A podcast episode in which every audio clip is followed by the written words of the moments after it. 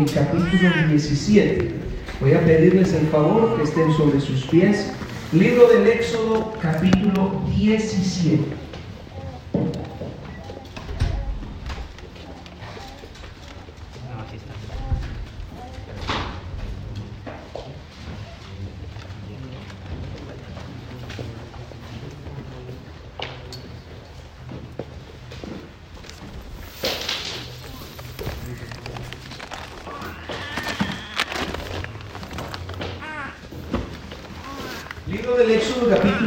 17, hermanos. Vamos a leer una historia, vamos a basarnos acá.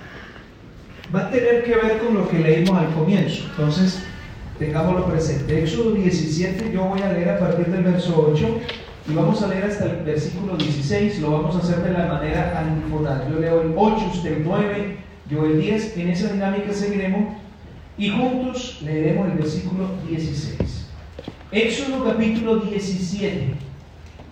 Versículo 8 dice, en el nombre de Jesucristo de lectura, entonces vino Amalek y peleó contra Israel en Refidim. Sigan por favor.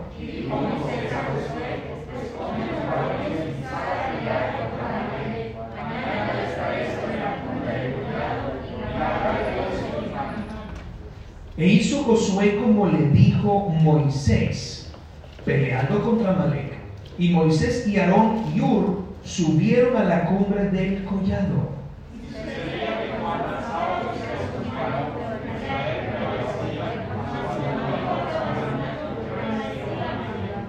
Y las manos de Moisés se cansaban, por lo que tomaron una piedra y la pusieron debajo de él, y se sentó sobre ella. Y Aarón y Ur sostenían sus manos, el uno de un lado y el otro de otro, y así hubo en sus manos firmeza hasta que se puso el sol.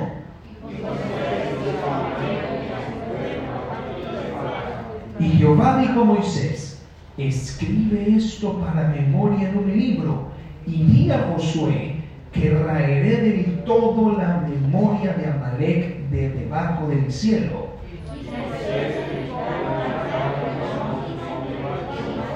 Y dijo, cuanto la mano de Amalek se levantó contra el trono de Jehová, Jehová tendrá guerra con Amalek de generación. Ahora quiero pedirle que abra su Biblia en Deuteronomio, capítulo 25. Deuteronomio capítulo 25. Estamos ahí en el Pentateuco todavía. Deuteronomio capítulo 25, versículo 17. Acuérdate de lo que hizo Amalek contigo en el camino cuando salías de Egipto, de cómo te salió al encuentro en el camino, porque esto fue lo que ocurrió realmente en la historia que acabamos de, de, de leer, y te desbarató la retaguardia de todos los débiles que iban detrás de ti cuando tú estabas cansado y trabajado y no tuvo ningún temor de Dios. Por tanto, cuando Jehová tu Dios te dé descanso de todos tus enemigos alrededor en la tierra que Jehová tu Dios te da por heredad para que la poseas, borrarás la memoria de Amalek de debajo del cielo. No lo olvides. Primer libro de Samuel, capítulo 15.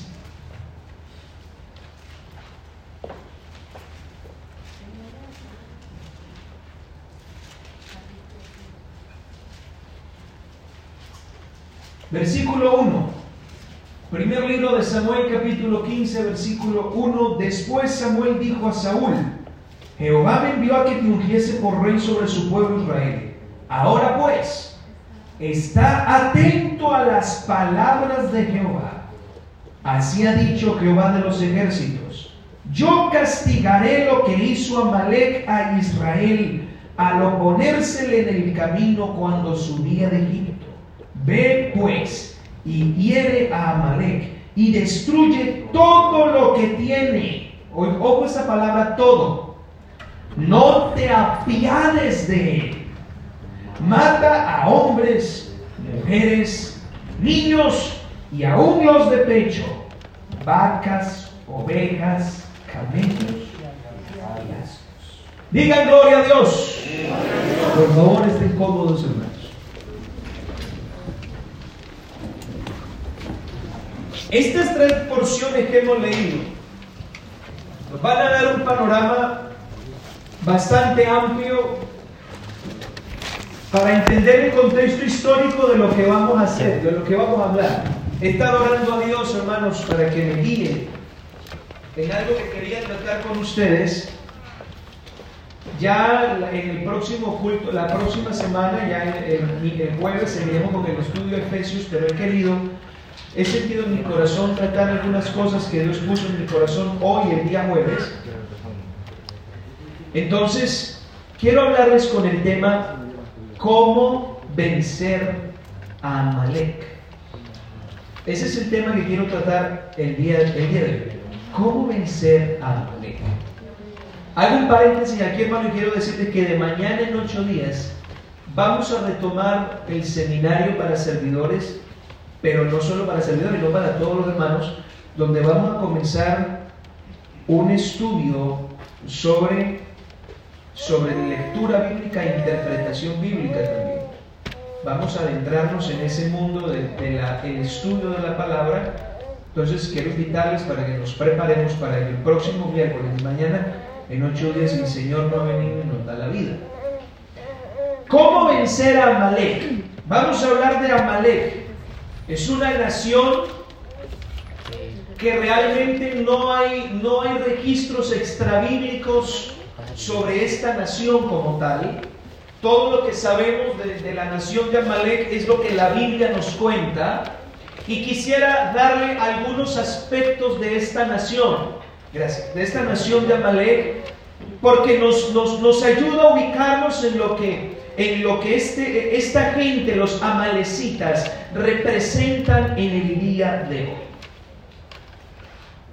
Amalek era una nación que habitaba en las cercanías de Cades Barnea y era una nación con un territorio extremadamente grande. También se recuerda a los amalecitas como el mayor de los enemigos que tuvo Israel que aún sigue teniendo. Pero, es más, creo que ese es el dato. Si ustedes no saben quiénes son los amalecitas, los descendientes de los amalecitas son los que hoy en día es Irán. ¿Saben cuál es el peor enemigo de los israelitas? Los iraníes. por ahí viene la cosa. Pero vamos a irnos un poquito más atrás Amalek viene a ser el, peor de los enemigos que tiene Israel. Y eso que usted verá muy pocas guerras contra los amalecitas. De hecho, digamos que se habla más de los filisteos que de los amalecitas. De hecho, Goliat que era amalecito o filisteo. ¿Seguro? ¿Seguro? Ya los hice dudar. Era filisteo, era filisteo. Si lo hice dudar, póngase cero. Era filisteo. Pero entonces no se habla de los filisteos como el peor enemigo, sino de los amalecitas. Y hay algunas razones que lo demuestran. Y yo quisiera llevarles a, la representación bíblica de lo que Amalek representa para hoy, para nosotros, valga la redundancia. Amalek es tipo del mayor de los enemigos del cristiano. El cristiano tiene por lo menos tres enemigos, que los tres existen y los tres son peligrosos.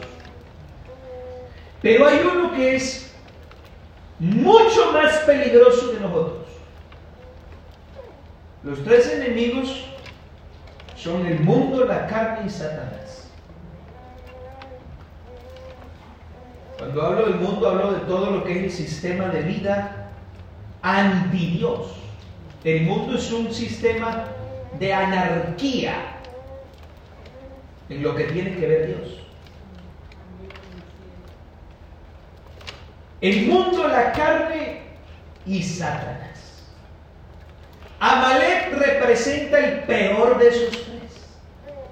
El más letal, el más peligroso, inclusive el más sigiloso y al que menos se detecta.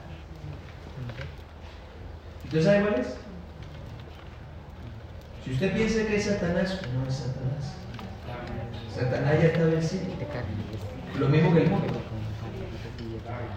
De la carne. La carne es el mayor de los peligros. Es el enemigo número uno de todo cristiano. El Amalek espiritual es la carne. Ahora vamos a entender algunos aspectos. Me puse a analizar algo que no soy muy dado a esto, hay predicadores que lo suelen hacer. Yo realmente no, pero en esta ocasión me dio la, la curiosidad y me sirvió. Hay predicadores que suelen buscarle la etimología a las palabras, de dónde vienen y qué significan. Yo no uso mucho esa técnica, pero hoy la usé y me sirvió. Amalek es el nombre de una persona. Usted verá que la mayoría de los pueblos en la Biblia, los pueblos o las naciones, tienen el nombre de su fundador. Cuando hablamos de los moabitas, son descendientes de Moab. Y Moab era una persona. Por lo menos los amonitas, otro de los enemigos de los hebreos son descendientes de un hombre llamado Amón. ¿Algunos saben de quién fue hijo ese, ese muchacho? Ese hijo fue fruto del primer incesto que hubo en la tierra entre Lot y su hija. Y ahí viene el pueblo de los amonitas. Entonces, todos los pueblos que, son, que se muestran en la Biblia son descendientes de alguien entonces ese país toma el nombre de ese alguien. Por eso los amalecitas o la nación de Amalek. Asimismo Israel. Israel es un descendiente de un hombre que le cambiaron el nombre por Israel. ¿Quién se llamaba antes de llamarse Israel? Jacob. Y le cambiaron el nombre en el capítulo 32 del Génesis. Que quiere decir príncipe de Dios. El nombre Amalek procede del latín Amalek o Amalek y en hebreo quiere decir el pueblo que se castiga y se destruye.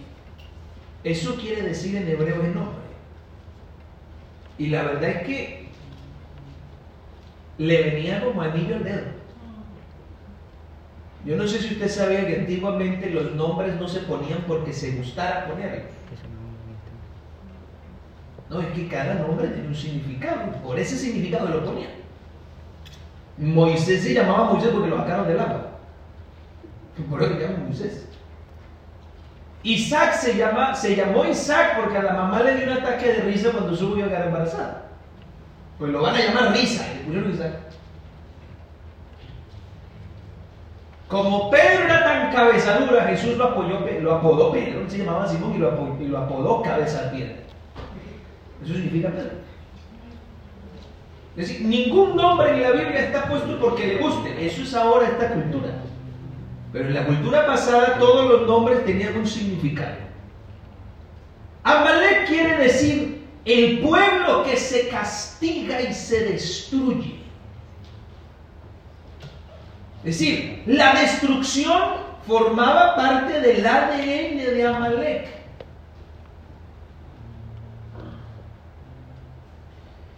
Traigamos eso al día de hoy.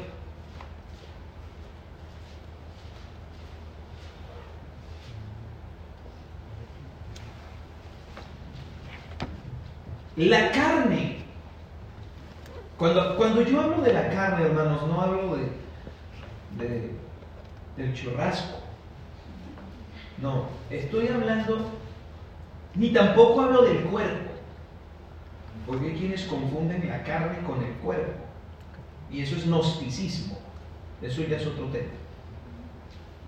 Pero yo cuando hablo de la carne, hablo de lo que Pablo se refiere como a la ley del pecado, o lo que Santiago llama la concupiscencia.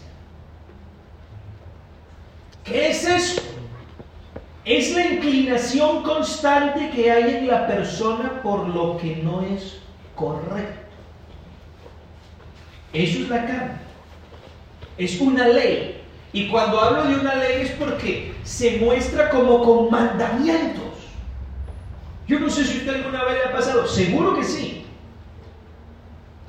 Que la carne le pide cosas, pero casi como que se las exige. Haga esto. O vaya a tal sitio. Es que es como, es una ley. Pablo la llama la ley del pecado según el 7 de Romanos. El primero de Santiago lo llama concupiscencia. Y esta ley o esta carne tiene una naturaleza destructora. Destruye todo lo que come. Le viene, le viene muy bien el nombre de Amalek. Interesante de estos amalecitas y es que los registros históricos muestran el territorio tan grande y tan extenso que ellos llegaron a tener. El capítulo 34 de Deuteronomio, los primeros tres versos, hacen como una panorámica de un terreno. Bueno, todo ese terreno que habla el 34 de Deuteronomio era terreno amalecita. Era supremamente extenso. Sin embargo, el asunto era que ese terreno no era de ellos. Porque los amalecitas eran nómadas.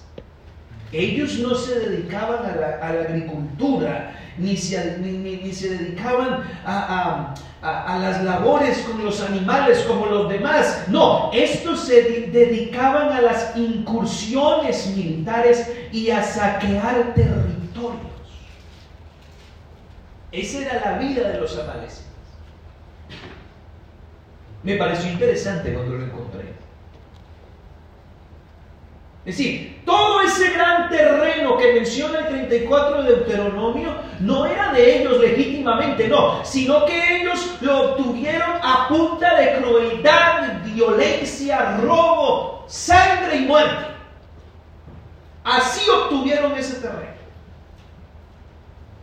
Hablar de los amalecitas es hablar de la falta de piedad, es hablar de la ausencia de misericordia es hablar de crueldad, es hablar de dolor, es hablar de muerte, es hablar de asesinos, de gente sin piedad, sin escrúpulos, con sangre fría. Hablar de la carne es hablar del verdugo por excelencia de la humanidad. Es hablar de aquel que ha devastado al hombre, que ha acabado con las familias, que ha quitado con violencia la dignidad de las personas, del que ha derramado mucha sangre. Hablar de la carne es hablar del primer promotor y gestor del odio de los celos, de la ira y de las contiendas porque la carnalidad no solo hace alusión al ámbito sexual desordenado, los celos son carnales. Amén, matrimonios. Los celos son carnales. A menos de que sea un celo con motivo.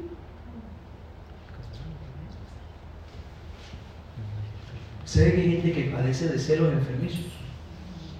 Eso es carnal. Las rencillas, las disputas, los pleitos, eso es carnalidad. El enojo constante, todo eso habla de Amalek. Gálatas capítulo 5, el verso 19 al verso 21 nos muestra cómo Amalek ha tomado posesión de la humanidad y a pesar de que les hace tanto daño, la gente adora como si fuera un Dios, a la carne. Manifiestas son las obras de la carne que son adulterio,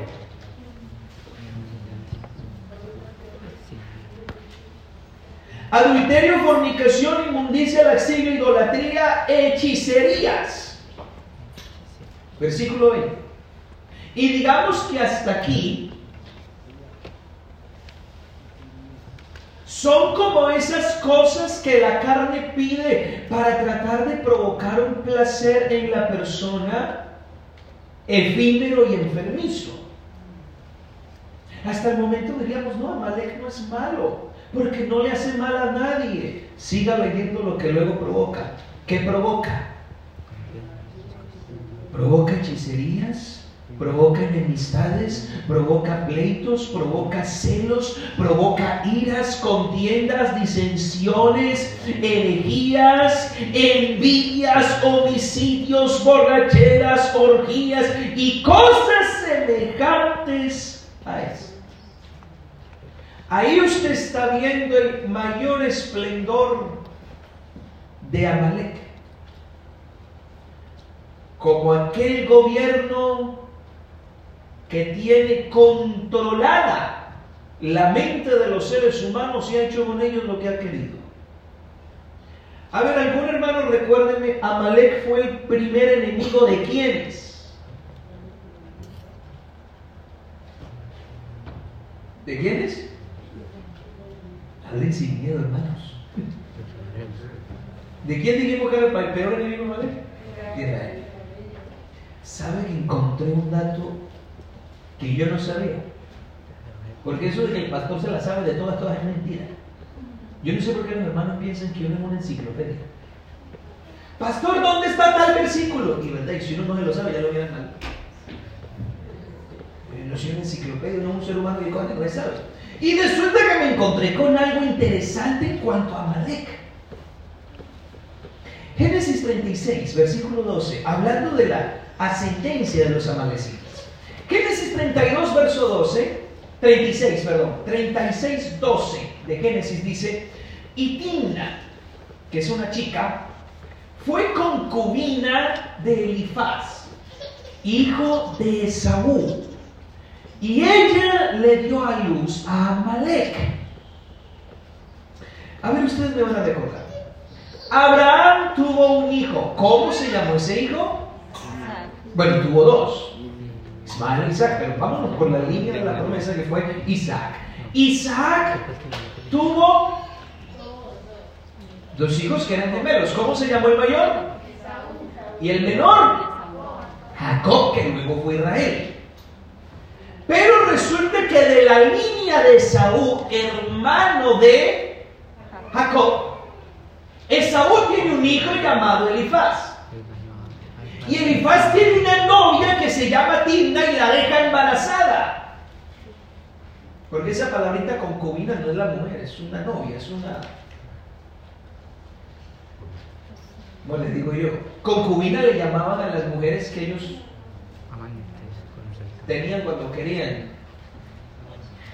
¿Un qué?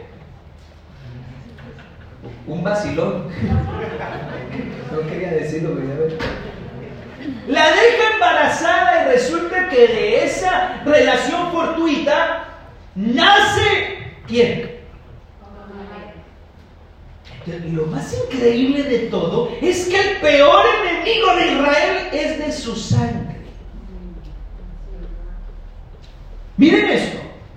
Amalek era nieto de Esaú.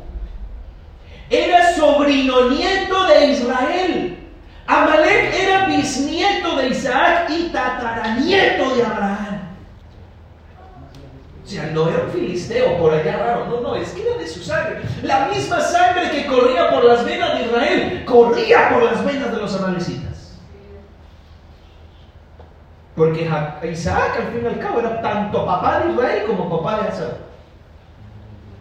Y la pregunta que se me hizo es, ¿cómo es posible que de la misma familia venga la, la, la nación bendecida y la nación maldita? Su peor enemigo. Es como si ambos convivieran en la misma casa. Estaban bajo el mismo techo en cuanto a, en cuanto a linaje.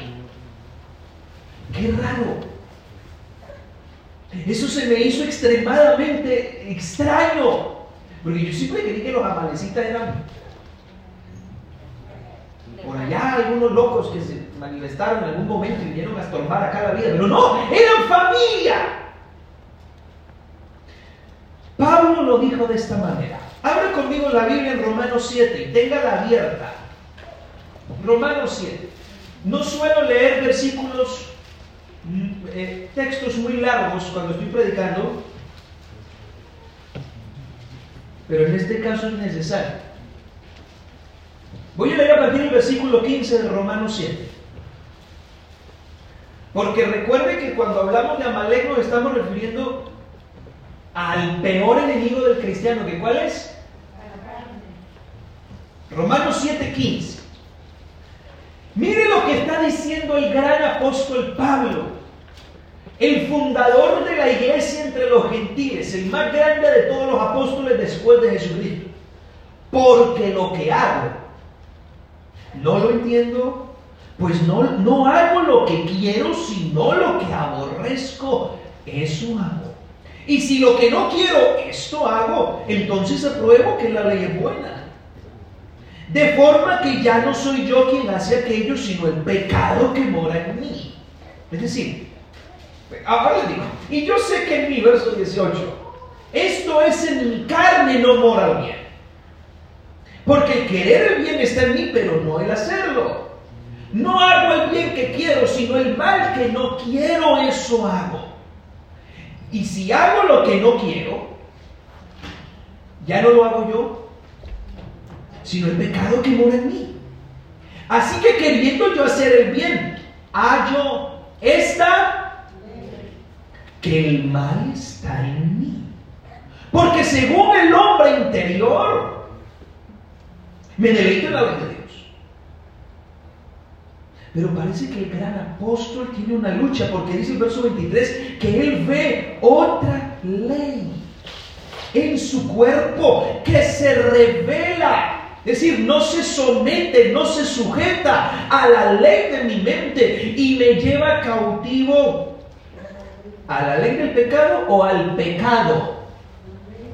Ojo, hay una gran diferencia. Una cosa es ser cautivo del pecado y otra cosa es ser cautivo de la ley. Porque Pablo aquí no está hablando de la práctica pecaminosa, está hablando de la ley del pecado.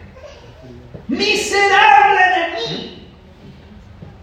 ¿Quién me librará de este cuerpo de muerte?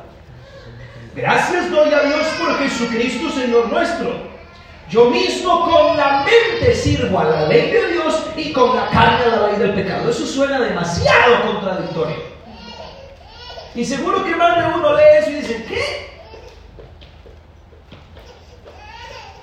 Yo, ¿con qué se come? Parece ser que en el mismo Pablo estaba el gran propósito de Dios y también por las mismas venas corría su peor enemigo, Amalek. Su peor enemigo dormía con él, comía con él, caminaba con él, corría por sus venas. Era imposible deshacerse de él por más que quisiera. Tanto que dijo, miserable de mí. Una cosa es la ley del pecado y otra cosa es el pecado. Me, explico. Si coger esta bandera es pecado, la ley del pecado es esto. Esto es una cosa y hacer esto es otra. ¿Me dio a entender? La inclinación es esta. ¿Sí? Esto es lo que se llama tentación o la inclinación, el impulso que usted tiene. Cuando nosotros estamos en cualquier momento del día, usted va a sentir el jalonazo de la carne. Haga esto, diga esto, pórtese así, responda, y uno siente el jalonazo. Eso es lo que Pablo está diciendo que a él no le gusta sentir eso. Lo que quiero hacer no lo hago. No está hablando de pecar, sino que él no quiere sentir esto. Porque eso golpea la conciencia, aunque no lo está comiendo. Porque esto ya es pecado y Cristo nos libró del pecado. Quiero que esto quede claro para yo poder continuar. Nosotros éramos esclavos del pecado porque en el momento en que sentíamos el jalonazo caíamos. Porque el que practica el pecado es esclavo de él. Pero Cristo nos liberó. Nos liberó del pecado, pero no de la ley del pecado. Con eso. ¿Me siguen hasta aquí? Parece que Pablo entonces en este, en este punto está demostrando que en su vida, en esa misma vida, él tiene una vida nueva y también una ley maligna. Hermano, la carne es una ley que está pegada a los huesos. Usted por más de que se bautice, esa ley no le quita. Lea Pedro, su primera carta en el capítulo 3, usted va a decir que lo que es el bautismo es la aspiración de una buena conciencia, pero no quita las inmundicias de la carne. Es decir, no sirve ni para duchar a nadie, ni para quitarle la ley del pecado. Si usted cree que bautizándose se va a quedar inmune, que ya no va a tener más tentaciones, pues mejor ahoguémoslo cuando esté ahí. Si lo ahogamos, ahí sí se acabó la tentación para siempre. Pero la ley del pecado está impregnada en los huesos. Está en cada gota de sangre. En cada neurona del cerebro. La ley del pecado está metida en el ADN, aunque usted haya cambiado. Aunque usted sea nueva criatura, aunque sea siervo de Dios, aunque esté lleno del Espíritu. La carne es su pariente.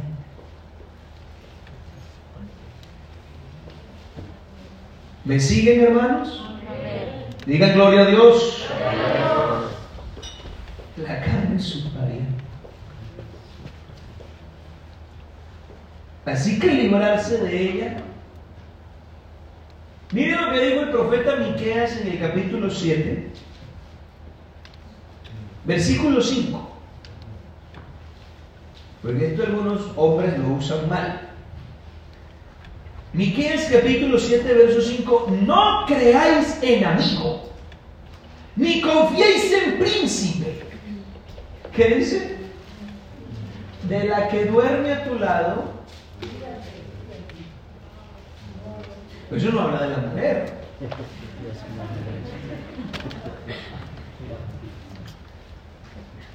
Está hablando de ese pariente que tú tienes, que corre por tus mismas venas, que va contigo al trabajo, que se queda en casa contigo, que duerme contigo, que se lucha contigo, que come contigo, que duerme contigo, que habla, que todo.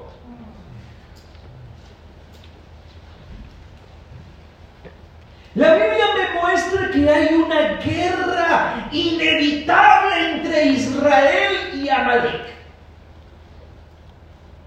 Una guerra que duró años. Y aún todavía. Y la Biblia también me menciona esa, esa confrontación que vive el creyente. Gálatas capítulo 5, versículo 16. Digo pues, pero antes, antes de leer esto, yo quiero decirles que Amalek aparece justo cuando Israel sale de Egipto, pero usted nunca verá a, Amalek metida en Egipto. Fue salir Israel de Egipto y apareció. Egipto es tipo de qué? Del mundo.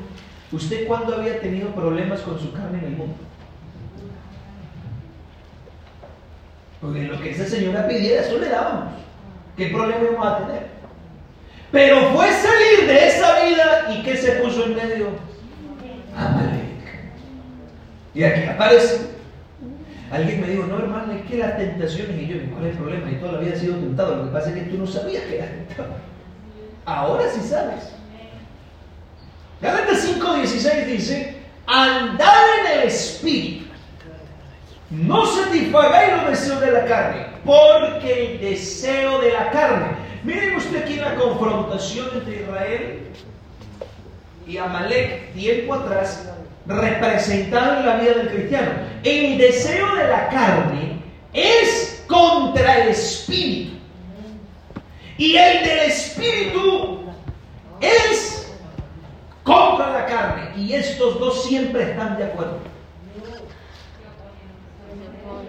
Una muchacha una vez le dijo al pastor, pastor, ¿por qué será que todo lo que a Dios le gusta a mí me gusta? ¿Y por qué lo que a mí me gusta a Dios no le gusta? Mire, hermano, usted no puede pretender que su carne le abra espacio para que usted continúe. Recuerde que para llegar a la tierra prometida, Amalek estaba en la mitad. Amalek no iba a quitar. El mayor enemigo que va a tener un cristiano en su camino y en su ascenso hacia Dios siempre va a ser la carne. Vamos al culto, no, no voy. Vamos a orar, no quiero orar. Porque la carne siempre va a protestar contra Dios. Se opone. El espíritu tiene unos deseos. La carne. ¿Me siguen, hermanos? Así que hay una lucha interior. Hay una parte de usted que le dice, vamos a sacar tiempo para orar. Y hay otra parte que le dice, uy, qué pereza. Y eso ya nos es hasta familiar, porque lo vivimos siempre. Sin embargo, no somos conscientes del ámbito espiritual y de la guerra que se libra en el ámbito espiritual.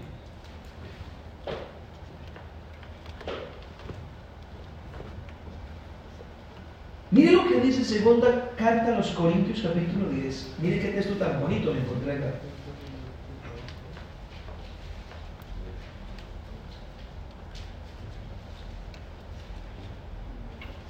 Con esto no estoy predicando sobre guerra espiritual, porque eso ya es una doctrina rara. Pero sí estoy hablando de una confrontación que vive el cristiano porque la Biblia lo dice. Segunda de Corintios 10, versículo 3. Miren esto, hermanos. Voy a leer del 3 en adelante. Aunque andamos en la carne, ese andar en la carne no es vivir carnalmente, es que todavía estamos en el cuerpo. No militamos según la carne, es decir, no enfrentamos la vida según el sistema carnal. Verso siguiente. Porque las armas con las que nosotros batallamos no son carnales. Es decir, nosotros tenemos una batalla con mi Amalek. Tú tienes una batalla con tu propio Amalek. Y las armas para batallar con eso no son las armas amalecitas. Dice ahí que son poderosas en Dios. Porque Amalek construye fortalezas. Y la única manera de destruir a Amalek es mediante las armas. Verso siguiente, derribando. Mire esto. Amalek tiene argumentos. Amalek es inteligente. Amalek es altiva. Y Amalek siempre se levantará contra el conocimiento. Todos esos pensamientos rebeldes, desobedientes, que impulsan a lo que no es, eso no es otra que la amiga llamada carne o Amalek. Yo quiero, hermanos, después de todo esto que hemos visto, me ha tomado un poquito de tiempo, pero creo que es necesario. Hablando con Dios esta semana, le hice una petición, le dije, Señor, muéstrame qué puertas a veces se pueden abrir o podemos nosotros abrir para que el enemigo se meta de manera tan sutil. Y sentí que el Señor me dijo, la falta de oración es la puerta mayor. Mire hermano, nosotros tenemos que aprender a pelear con Amalek.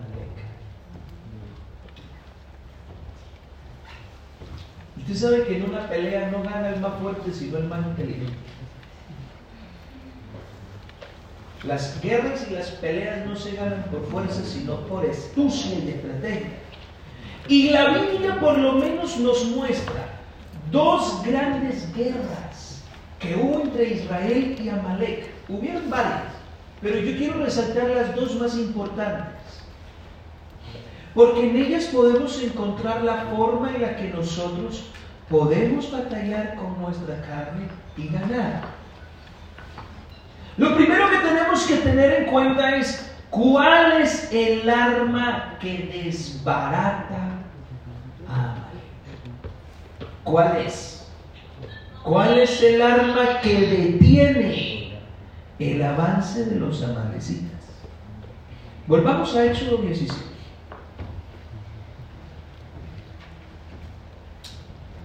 Amalek aparece en el desierto, ataca a los israelitas y lo primero que hace Moisés es nombrar un comandante en jefe que organice las tropas y salga en defensa del pueblo. Josué aliste los hombres, aliste las tropas y salga a pelear que yo me voy al monte y Moisés se lleva a dos hombres. Éxodo 17, verso 11, aquí es donde está el secreto. Y aquí hay algunas cosas que, que el Señor me dio que quiero transmitirle. Dice, esa guerra fue tan, pero tan, pero tan particular que Moisés tuvo que dejarlo escrito, porque es que la manera de que se dio esa guerra y se libró esa guerra fue demasiado inusual. Porque acá Moisés no está haciendo referencia quizá a las emboscadas que los israelitas le hicieron allá a los amalecitas o la forma en que los carros de los israelitas rompieron con las filas enemigas. No, él no está contando como tal lo que sucedía en el campo de batalla, sino que al parecer esta batalla se estaba librando en otra dimensión, en otro estrato de otra manera, se estaba librando una batalla invisible. Sucedía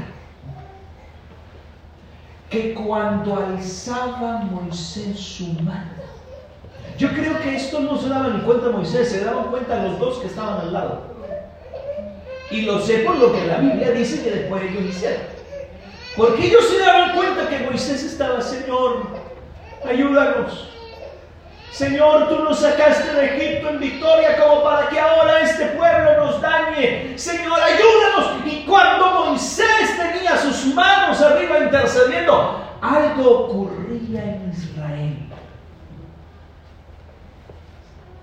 Y a la vez algo ocurría en los amalecitas. Israel cobraba una fuerza impresionante y algo ocurría en los amalecitas que comenzaban a retroceder, comenzaban a tropezarse, comenzaban a perder hombres. Comenzaban a asustarse, otros comenzaban a correr, pero resulta que el anciano Moisés se cansaba. Yo no sé cuánto tiempo Moisés tendría sus manos arriba, lo cierto es que sería lo suficiente como para que el anciano dijera no más. Pero era Moisés bajar los brazos y el efecto era el contrario. Era Israel el que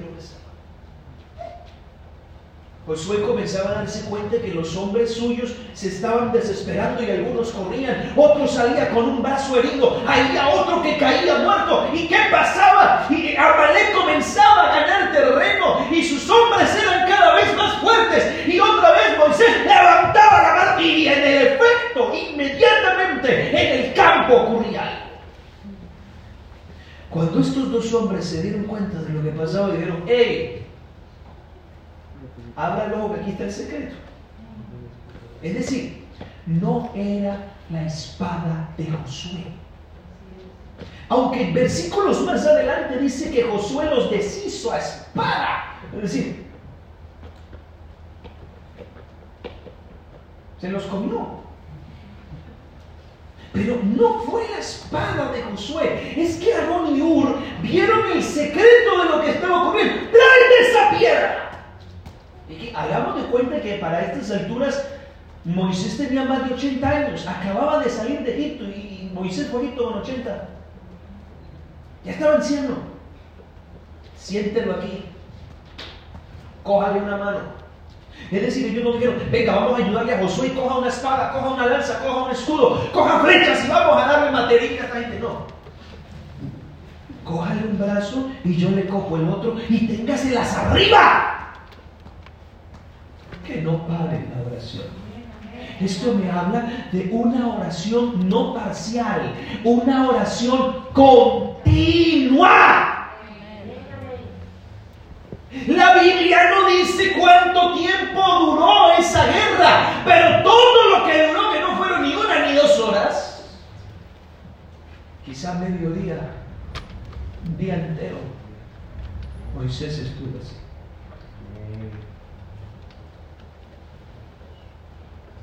hermano,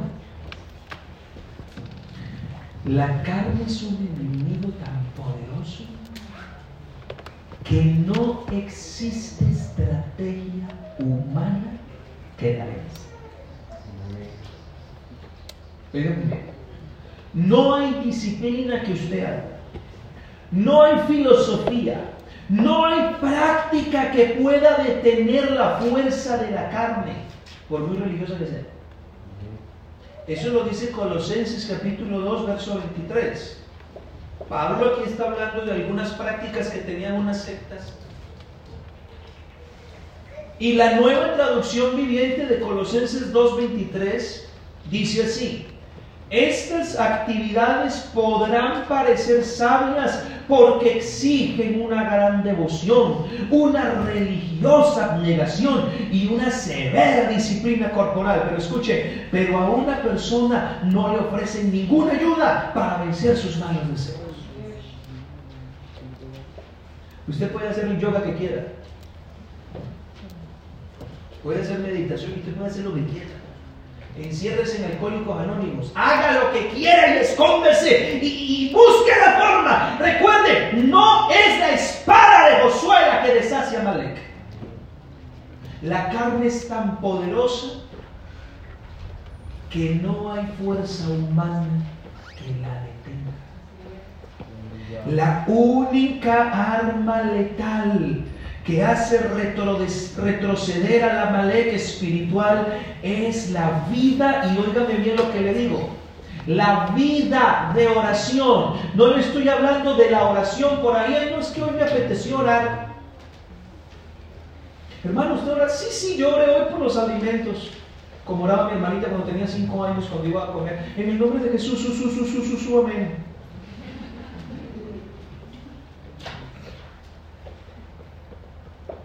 Y otros tienen tanta hambre que ni comen. A Dios invoco porque lo veo muy poco. Yo no le estoy hablando de una oración fortuita y de una oración hoy sí, dos días no. Le estoy hablando que lo único que hace retroceder la carne es la vida de oración constante y profunda. Es lo único. No que usted hoy ora y tres días no. Eso a la carne no la asusta. Recuerden que Moisés se mantuvo así. ¿Me siguen, hermanos? Hermano, lo que le estoy predicando fue lo que el Espíritu Santo me mandó a decirle. La única manera en que la carne pierde su fuerza, pierde influencia, pierde alcance, es cuando el cristiano se une a Cristo. Primera carta a los Corintios capítulo 6 verso 17, el que se une al Señor, un espíritu es Usted no me puede decir que usted está unido a Cristo si usted no tiene relación con Cristo. Aunque tenga credencial de bautizado y tenga eh, título de, de, tener membresía en la iglesia y sea líder de todos los comités de la iglesia, no, Señor, eso no lo hace usted estar unido a Cristo. Lo que hace una unión es la relación. Nadie me puede puede decir acá está unido a su esposa, aunque vivan bajo el mismo techo, incluso aunque duerman en la misma cama. Si no hay relación, si no hay comunicación, ¿cómo se puede estar unido? En el momento en que el cristiano aprende a tener una vida de oración. Lunes, martes, miércoles, jueves, viernes, sábado, domingo, enero, febrero, marzo, abril, otoño, invierno, primavera y festivos y vacaciones también. Hay algunos que se van de vacaciones como que se van de vacaciones de Cristo también. No se llevan ni la Biblia para leer. No se llevan vacaciones. No hablan ni con Dios porque creen que hablar con Dios forma parte de su trabajo. Cuando hablar con Dios no solo es, no, no es el trabajo, hermanos, es el mayor deleite que existe. Los mandamientos del Señor para nosotros no son gravosos. Los mandamientos del Señor para nosotros son deleite. Imagínense que a un tigre se le diga, tigre, te ordeno que comas carne. Ay, Dios, no comer carne. ¿Lo disfrutan? Dígale a un cristiano que ha nacido de nuevo, busque a Dios. La nueva vida lo va a disfrutar, pero va a tener una maleca.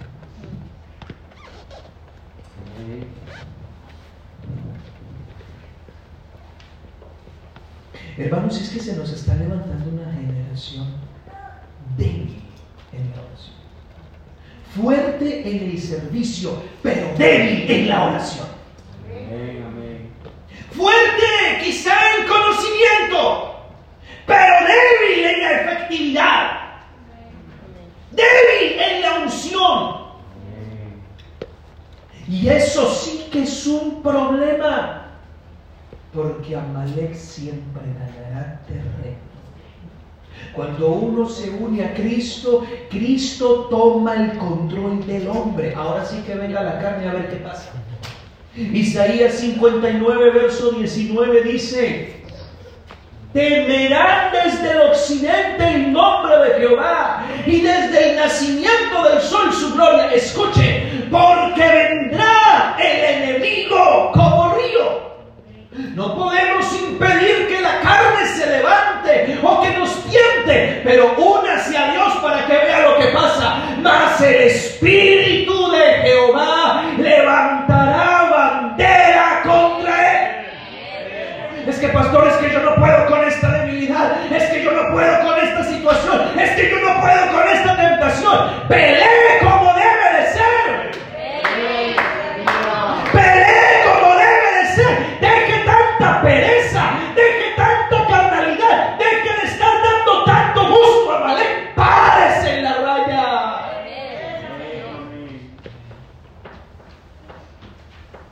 18, verso 2. Jesús les refirió una parábola, oiga bien, sobre la necesidad de orar siempre y no desmayar. Tengas trabajo o no tengas trabajo. Hay hermanos que no sacan tiempo para orar porque están con, mucho trabajo. Y resulta que cuando se quedan sin trabajo tampoco oran porque se la pasan buscando trabajo. ¿Esto al qué? No oran porque están muy cansados. Y cuando están descansados tampoco oran porque se ponen a hacer lo que no hacían cuando estaban cansados. La necesidad de orar siempre, versículo 1, y no desmayar. ¿Por qué nos está costando tanto, hermanos, organizar nuestra vida de oración? Marcos 14, 38, velad y orar. Venir al culto es supremamente importante, claro que sí. Es una práctica necesaria, pero aunque usted venga al culto, si usted no tiene relación con Dios en su casa, la tentación. Marcos 14, 38. Velad y orad para que no entréis. ¿Y usted sabe lo que sigue diciendo? El Espíritu. ¿Qué dice? ¿Pero qué dice? Pero Amalek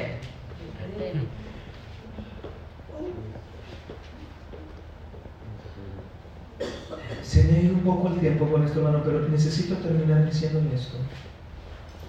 Hay dos guerras registradas en la Biblia. Una es cuando Amalek ataca y la otra es cuando Israel ataca. La primera es cuando Amalek ataca a Israel, que fue la que vimos, la que Moisés mandó a Josué a pelear. Pero lo que ocurrió lo, narra realmente Moisés, porque Moisés luego, cuando llegan a la tierra prometida, 40 años después de esa guerra, Moisés se acuerda de lo que pasó. Y en el capítulo 25 de Deuteronomio, donde leíamos ahora, el verso 17 y 18, Moisés les dice, acuérdense, 40 años atrás, cuando Malek se dio el encuentro, te salió por la retaguardia.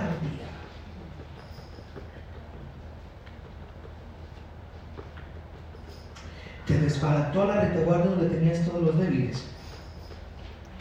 Es decir, cuando Amalek ataca, Amalek ataca por la retaguardia. ¿Qué es la retaguardia? La retaguardia es la parte, las filas traseras de las fuerzas militares.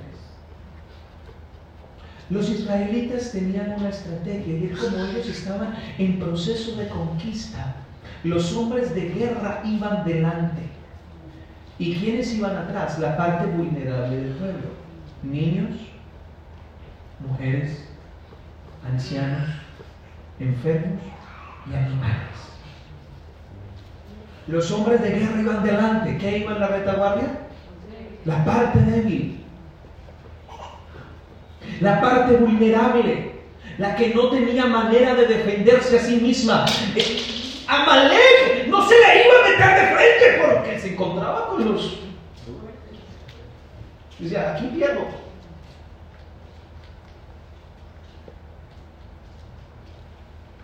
Y que, una malecita abre hermano Mauricio y le ponía un reto.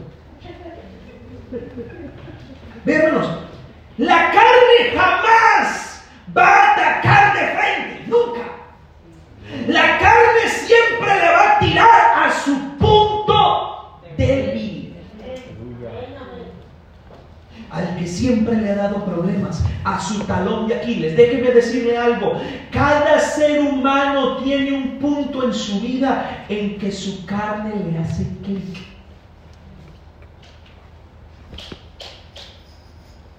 Hay algo que hace que la carne se despierte y cada uno lo sabe. Y que genere un ataque. Nunca Satanás lo va a atacar por lo que para usted no será problema. Siempre lo va a atacar por aquello que a usted lo debilita. Por la retaguardia. Pero el problema es que el ataque de los amalecitas, ¿sabe por qué funcionó? Porque dice Deuteronomio que desbarataron la retaguardia. Era porque los amalecitas venían estudiando hacía tiempo a los israelitas y ellos dijeron, adelante están los hombres de guerra, atrás no hay nadie que Israel cometió un error de estrategia. Pensaron que los enemigos solo les vendrían de frente y concentraron sus fuerzas delante y desprotegieron la parte débil. Así que lograron hacer un gran daño porque muchos niños, mujeres, ancianos, enfermos y animales murieron ese día por culpa de una mala estrategia y de un descuido. Hay algo que le quiero decir. El ataque únicamente logrará su objetivo si la retaguardia está desprotegida.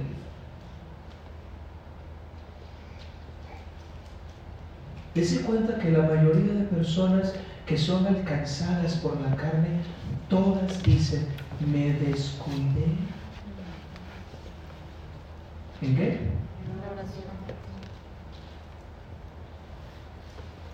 Es que esa mujer llegó y yo ya llevaba varios días.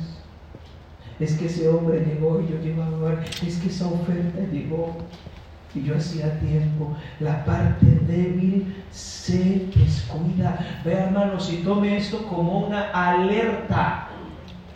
Y se lo digo en el nombre del Señor, tome esto como una alerta y no sé a quién le está cayendo el guante, pero si le caiga, tómelo del Espíritu.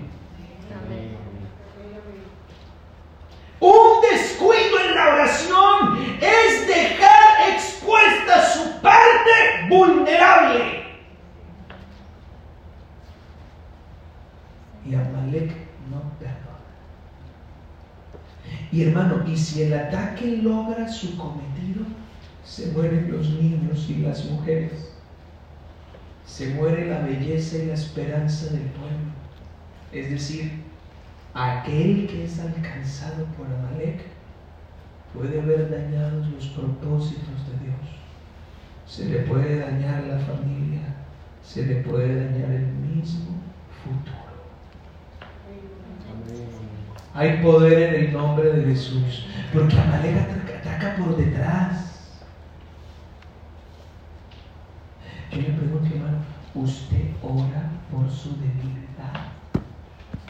Uno ora, Señor, usa, respáldame. Y usted cada cuanto lo dirá, Señor, tú sabes cuál es. Mi Amalek.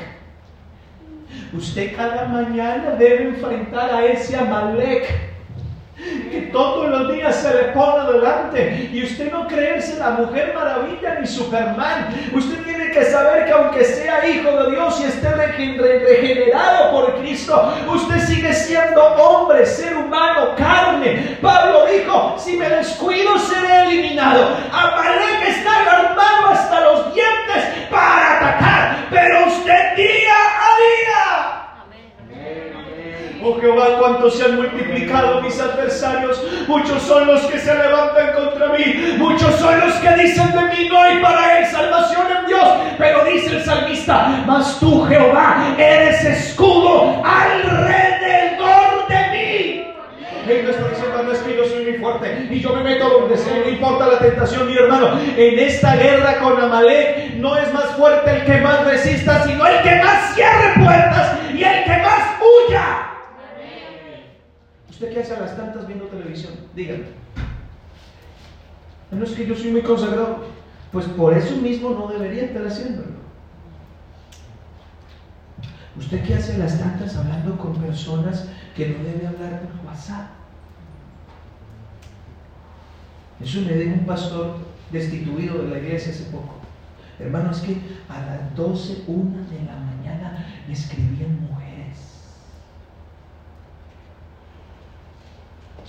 hermano, ¿cómo está? ¿Qué está haciendo? Y no son conversaciones obscenas. El Amalek se le está metiendo por detrás. Y él mismo me decía, yo hacía ya mucho tiempo me había desconectado con Dios. Y la otra guerra es cuando Israel ataca. Dios le dijo a Saúl, Saúl, vaya a Amalek y destruyala después de que llegaron a la tierra, Dios no se quedó con esa y le dijo a Saúl, vaya y coja sus militares, me los destruya a todos, no quiero a nadie vivo. Empezando por el rey, se cargan al rey.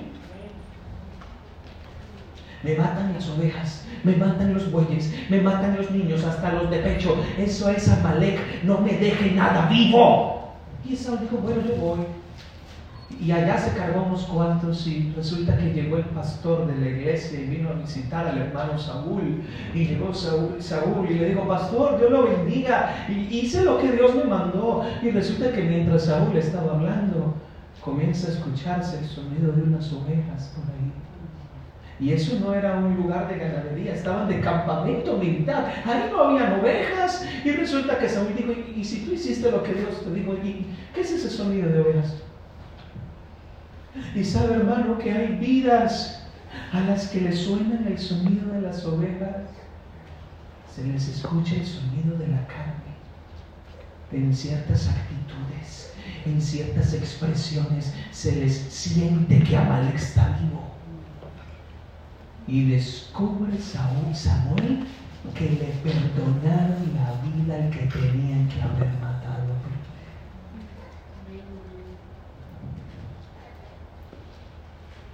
Hermano, Dios no quiere solo que tú frenes a Malek, Dios quiere que tú lo destruyas. Voy a repetir eso porque parece que no me escucharon. Algunos dicen, es que son las nueve, pastor, que debería haber terminado. Sí, seguro que ya debería haber terminado. Pero yo no me voy aquí hasta que usted escuche esto. No se trata de tener una vida de oración pidiendo a Dios que me guarde de la tentación. Se trata de tener comunión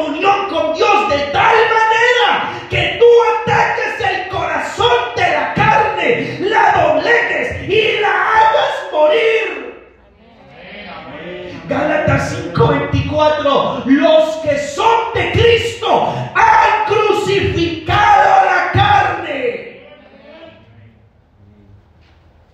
No se trata de huir solamente, se trata de atacar. En la oración y el ayuno constante hacen que la espada del Espíritu funcione a las mil maravillas y la carne pierde toda. Cristianos que casi no oran, cristianos que ayunan por ahí de vez en cuando, y eso casi ni ayuno, y empiezan a las 10 de la mañana y a las 12 ya están que levantando el ayuno. Eso es desayunar tarde.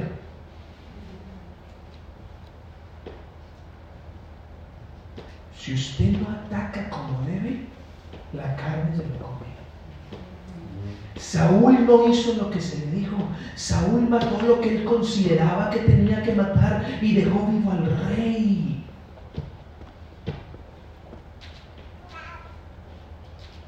Para Saúl tener vivo al rey era como un trofeo. Vea, lo tengo vivito acá. Seguramente le dejó la mejor tienda. Digo, como te vas a morir prontito, ¿quieres un último deseo? Y vea, hermano, créeme que yo, que yo estoy convencido de lo que hizo Saúl esa noche. Porque habían matado todo, solo dejaron vivo al rey y los animales. Yo creo que Saúl le dijo, ¿quieres una mujer? Te la traigo. Y le trajo unas cuantas. Al día siguiente llega Saúl y ustedes conocen la historia, Saúl descuartiza, Samuel, perdón, Samuel descuartiza al rey que tenía que haberse muerto, pero resulta que aquellas mujeres se fueron y habían quedado embarazadas. ¿Y sabe por qué lo sé? Porque años más adelante el mismo David tiene guerra con los amalecitas. ¿Cómo así? ¿No los había destruido Saúl? 38 años después de que Saúl le perdonara la vida al rey, Saúl estaba en el monte Gilboa rodeado por los filisteos, todos sus hombres habían muerto, lo habían alcanzado los lanceros y Samuel y Saúl dijo, no puedo más. Sacó su espada y se echó sobre ella. Pero dice en la Biblia que no se moría. Y había un muchachito por ahí paseando. Y Saúl dijo, ¡Ey tú! ¡Ven para acá! El muchacho dijo, ¿qué? Digo, hágame un favor. Necesito que me mate. Porque no he clavado la espada y sigo vivo. No quiero morir así. Mátame. Y vino ese hombre y sacó su espada y lo acabó de matar. Y cuando David se entera, ¿sabe quién era?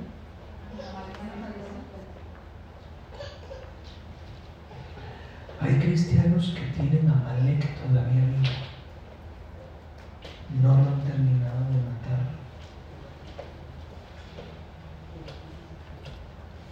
Hermanos, somos capaces de sentarnos dos horas y media ante un televisor para ver una película. Cálmese un poquito, espere.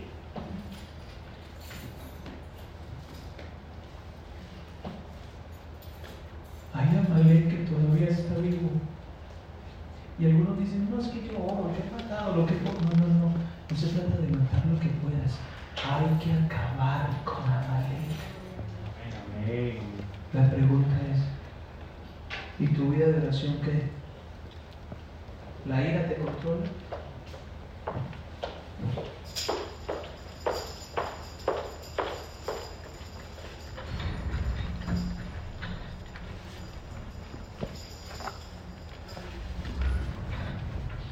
¿Qué dice tu vida? Bueno, tengo una gran preocupación.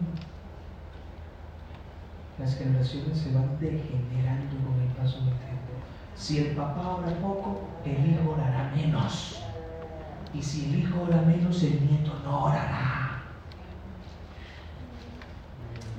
Y Amalek va ganando terreno, va ganando terreno. Ahí es donde vienen los ayayáis en la iglesia. Pastor, me aconseje. Se me metió el pecado. ¿Y qué pasó? Pónganse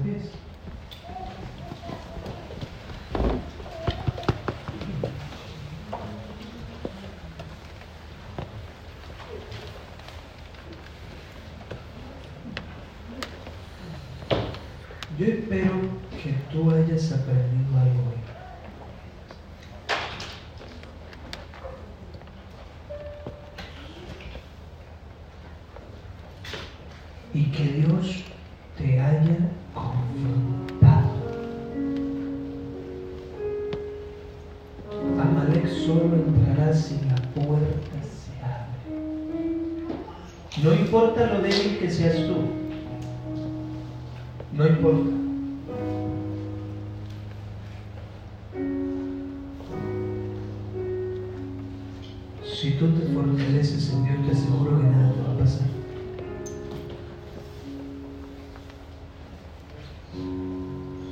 Hoy yo tenía que darle este mensaje completivo como el Señor me lo dijo. Agradezco a aquellos que lo escucharon de corazón.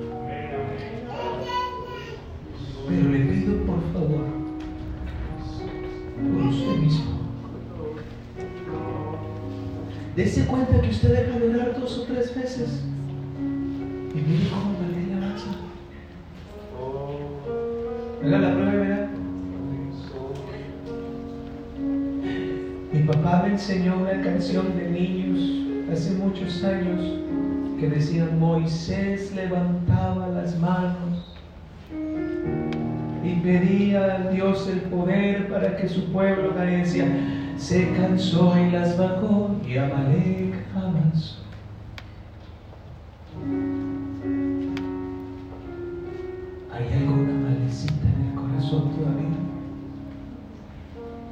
Que tú no mates hoy te va a matar en dos años, te va a matar en cinco, en diez, en veinte. Lo que tú no acabes hoy te quitará la corona pronto. Dale tiempo al tiempo. Eso de no buscar a Dios tarde o temprano te va a sacar no solo de la iglesia, sino del cielo.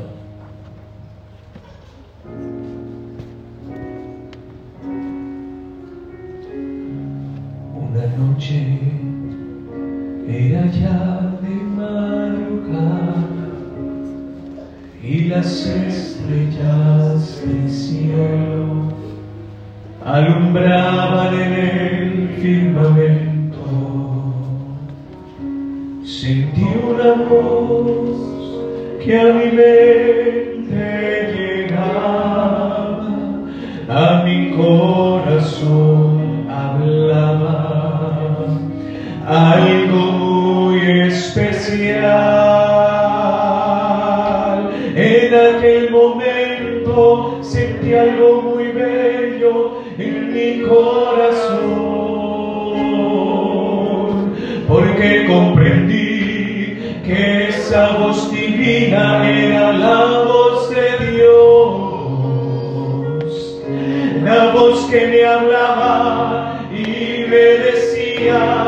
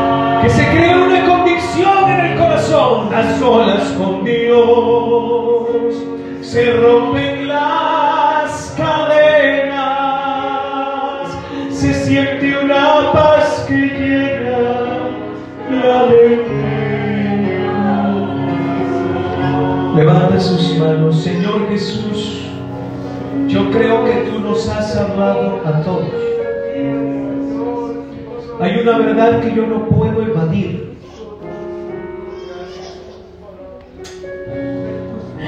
Tú sabes cuál es la Amalek.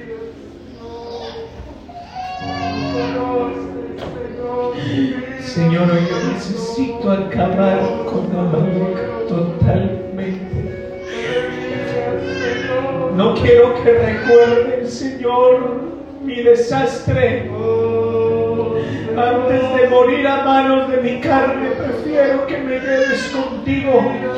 Quítame la vida, Señor. No quiero vivir para ser objeto de burla. Necesito que derrames espíritu de oración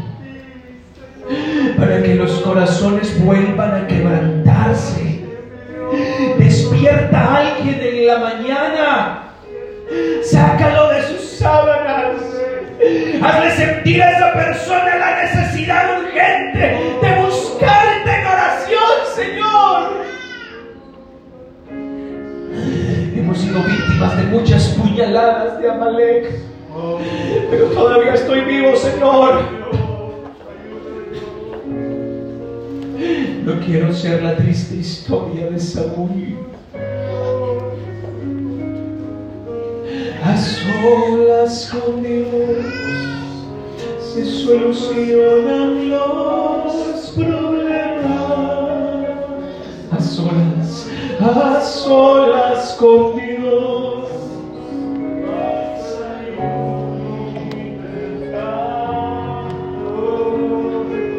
A solas con Dios se rompen las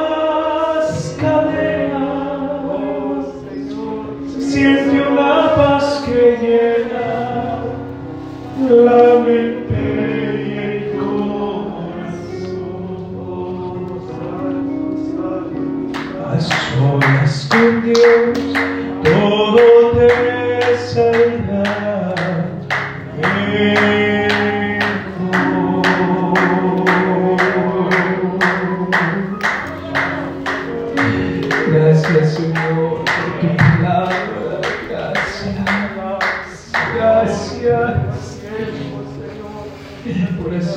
entender y hacernos un llamado a la búsqueda, un llamado a la relación.